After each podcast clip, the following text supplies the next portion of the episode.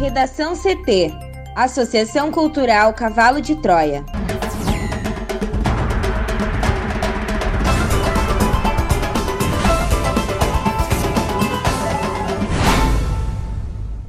Agora, no Redação CT. Governo do Rio Grande do Sul quer começar a liberar grandes eventos a partir da próxima semana. Brasil já acumula 247 registros de infectados e 21 mortes por variante Delta. Pazuello depõe a Polícia Federal em inquérito que apura suspeita de prevaricação de Bolsonaro na compra de vacina. Galpão da Cinemateca Brasileira, destruído pelo fogo, tinha acervo de Glauber Rocha, equipamentos antigos e documentos sobre a história do cinema no Brasil.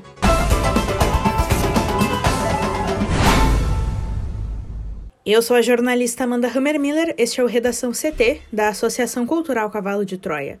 Saiu ensolarado em Porto Alegre, a temperatura é de 13 graus. Boa tarde. A semana encerra com tempo firme e céu aberto no Rio Grande do Sul. As temperaturas seguem baixas. Na capital, a máxima é de 15 graus. A previsão do tempo completa daqui a pouco. O governo do Rio Grande do Sul quer começar a liberar grandes eventos a partir da próxima semana. Mais detalhes com a repórter Juliana Preto. O governo do estado pretende iniciar o processo de liberação de eventos, shows e público em estádios a partir da próxima semana. A intenção foi anunciada pelo coordenador do Gabinete de Crise do Rio Grande do Sul, Marcelo Alves, em reunião nesta quinta-feira na Câmara de Vereadores de Porto Alegre mas ele destaca que ainda são aguardados os resultados do evento teste realizado no último domingo, para definir como se dará essa flexibilização.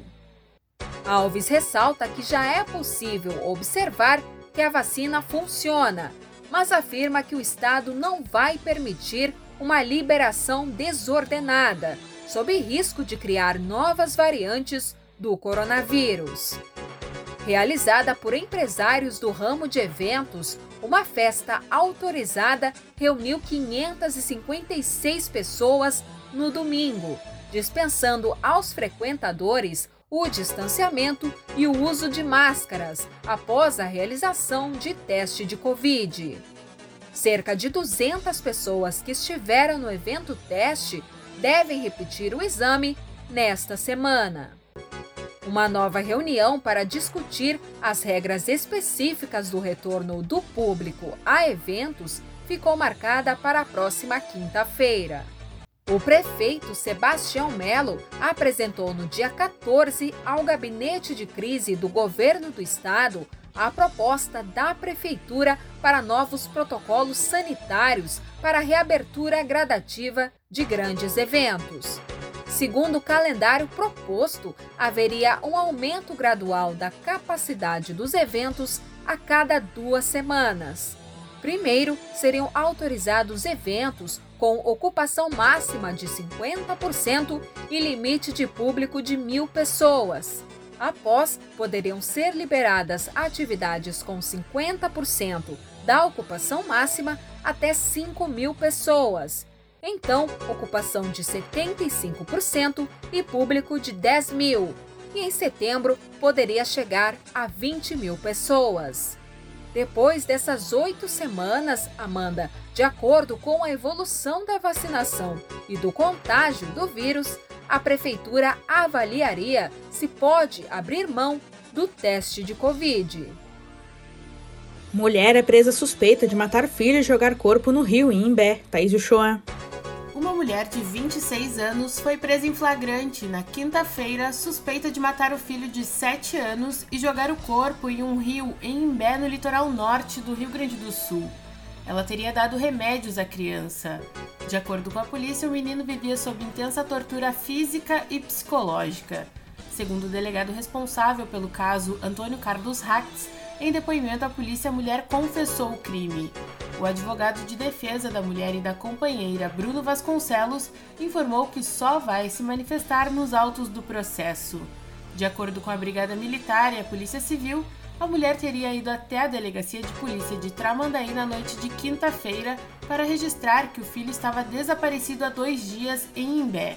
Alegou que o filho havia desaparecido há dois dias e que ainda não havia procurado a polícia porque pesquisou no Google e viu que teria que aguardar 48 horas. E começou a apresentar uma série de contradições, o que levou à desconfiança das autoridades. Após o registro, foram feitas buscas na casa da suspeita. No local, a polícia encontrou uma mala que teria sido usada para transportar o corpo do menino até o local onde ele foi jogado, no rio Tramandaí, no limite entre Tramandaí e Imbé. Segundo o delegado, a mulher informou que na noite do crime, quarta-feira, administrou medicamentos para a criança e, não tendo convicção de que estava morta, decidiu ocultar o corpo. Ele disse que, para fugir com medo da polícia, a mulher saiu de casa pegando as ruas de dentro não as avenidas principais. Levou a criança dentro de uma mala na beira do rio e jogou o corpo. Ele reitera que ela não tinha convicção de que o filho estava morto. O Corpo de Bombeiros faz buscas pelo corpo do menino. Estão sendo utilizados jet skis, botes, lanchas e um drone para os locais de difícil acesso.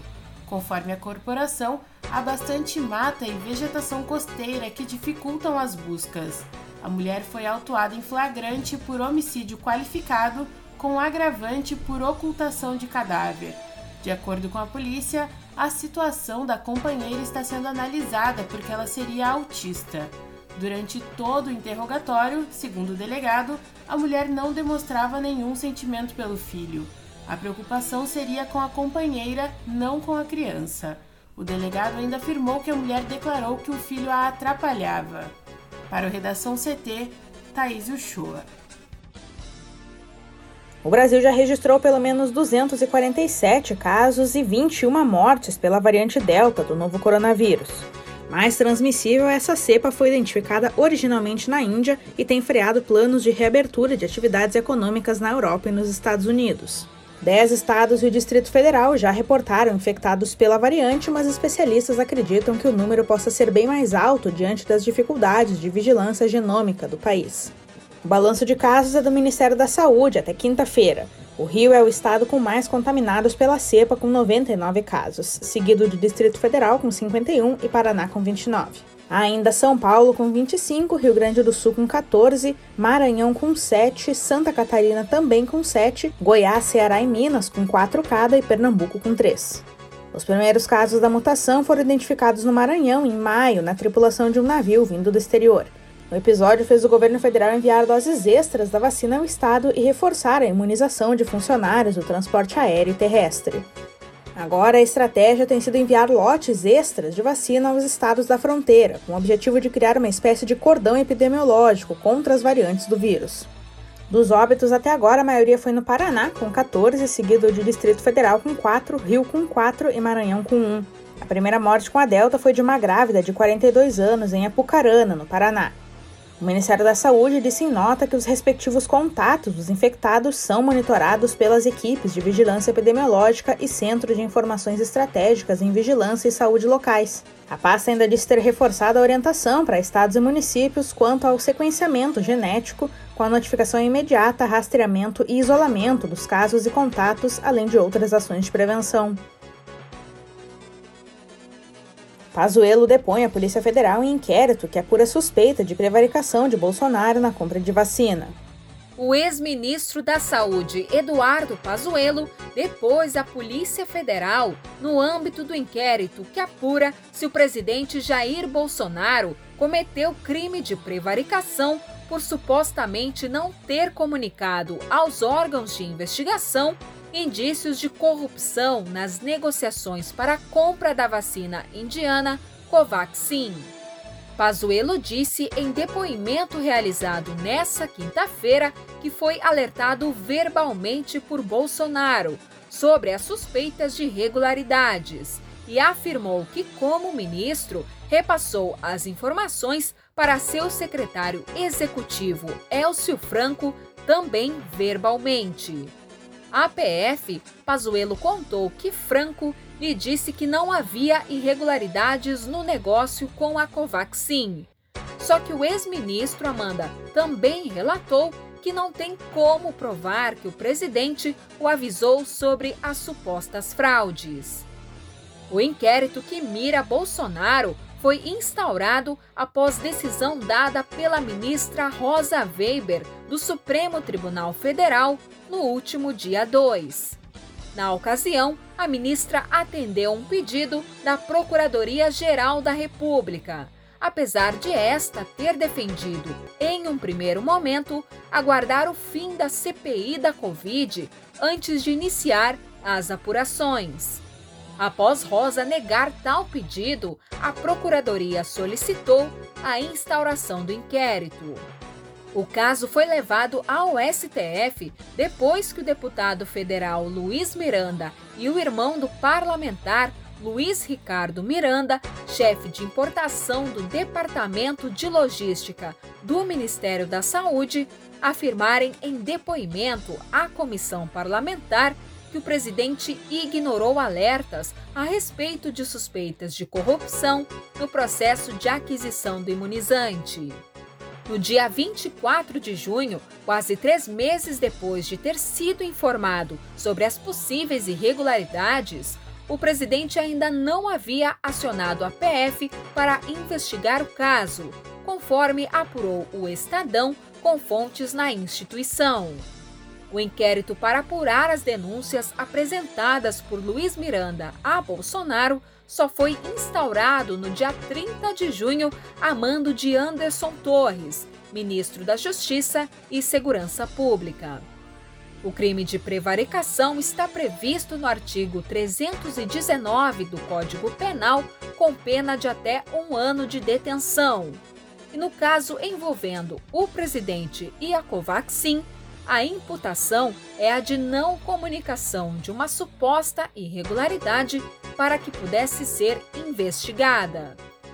Para o Redação CT, Juliana Preto.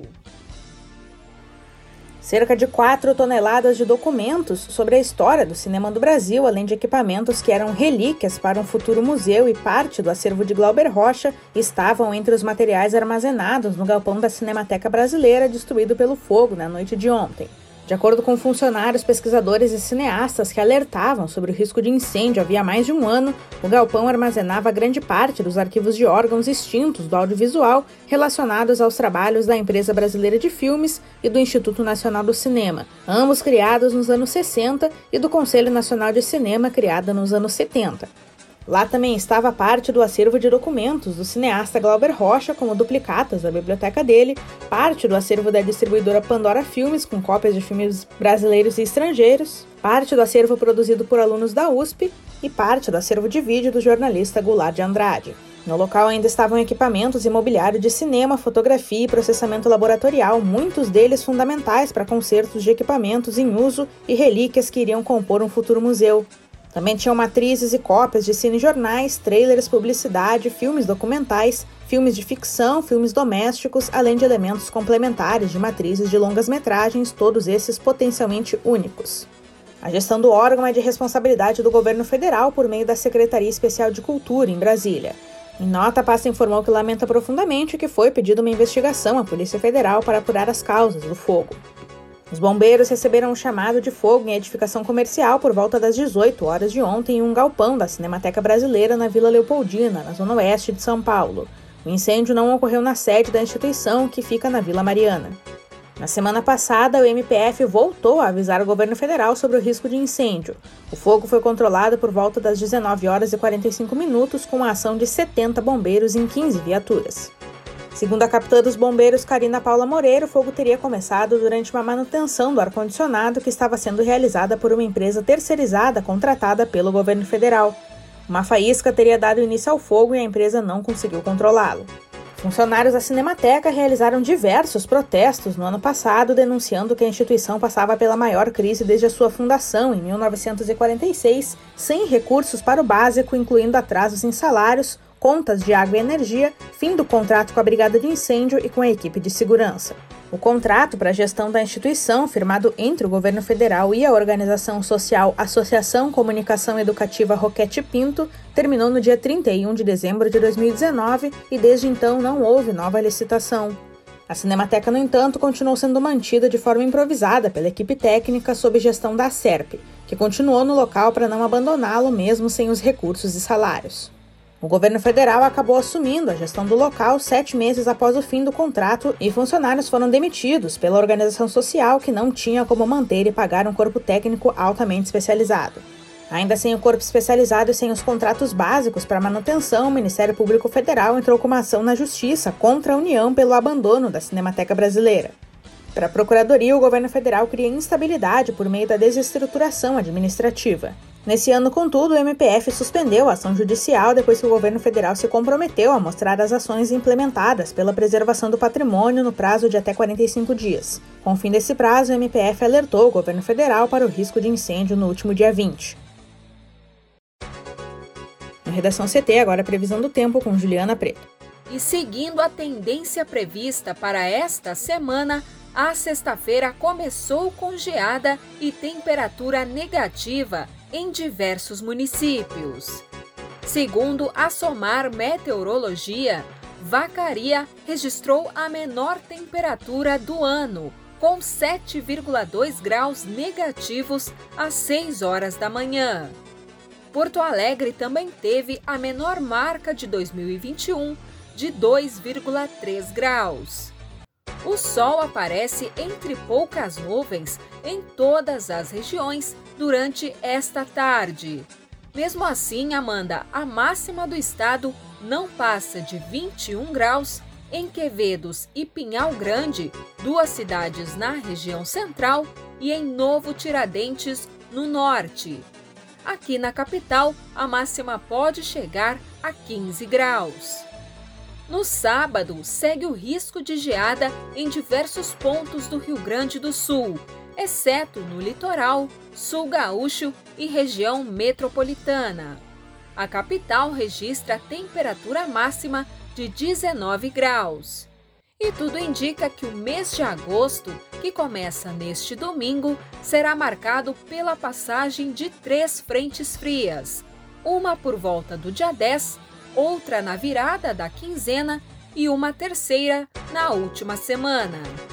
Previsões preliminares da SOMAR garantem que antes da última frente fria, a temperatura se eleva bastante e vai ser o período mais quente de agosto, com máximas perto de 30 graus em algumas cidades. Um bom final de semana e até segunda! Redação CT. Apresentação Amanda Hammermiller. Colaboração Juliana Preto e Thaís Uchoa. Uma produção da Associação Cultural Cavalo de Troia com apoio da Fundação Lauro Campos e Marielle Franco. Próxima edição na segunda-feira. Boa tarde.